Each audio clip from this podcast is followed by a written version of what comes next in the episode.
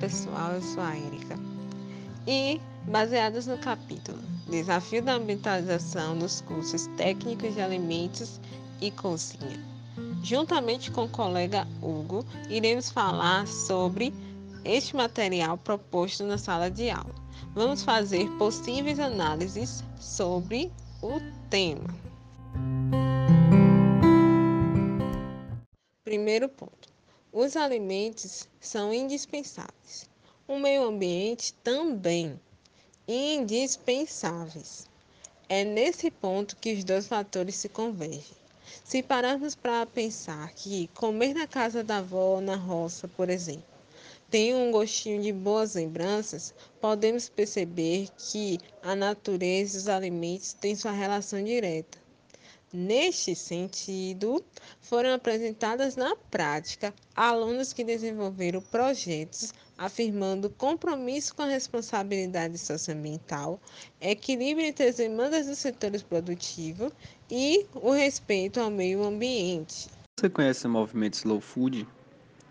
Ele foi criado há mais de 40 anos com o objetivo de defender as tradições regionais, a boa comida, o prazer gastronômico e um ritmo lento de vida. Esse estilo de vida tem chegado fortemente no Brasil, desenvolvendo relações da comida com a natureza, o bem-estar, a memória, o afeto, entre outras. De forma análoga, com uma motivação tipo esta, entre aspas, que os projetos de pesquisa foram desenvolvidos.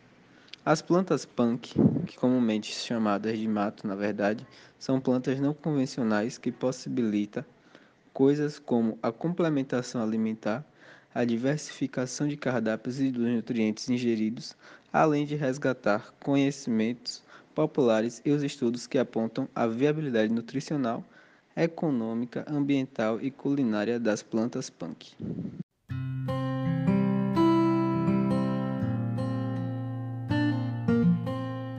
Terceiro ponto: cacto é comida? Bom, também foram apresentadas plantas como cacto, que por alguns também é conhecido somente como plantas de ornamentação, se tornarem essas plantas se tornaram o que? Em picles.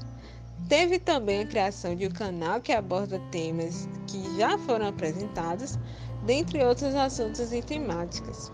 Além disso, ocorreu também eventos interdisciplinares, interdisciplinares como os cafés colonial e quebra torto, que, é um programa, que são programas super versáteis, cuja finalidade é não gerar perdas e grandes perdas e desperdício.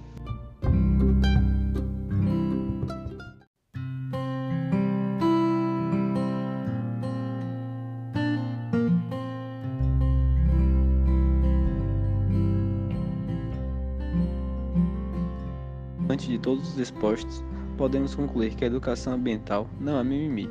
Ao contrário, através desses projetos foi analisado que, quando a educação ambiental está inserida na forma de futuros profissionais da área de alimentos, estes adquirem responsabilidade que vai desde a produção deste alimento até o seu consumo.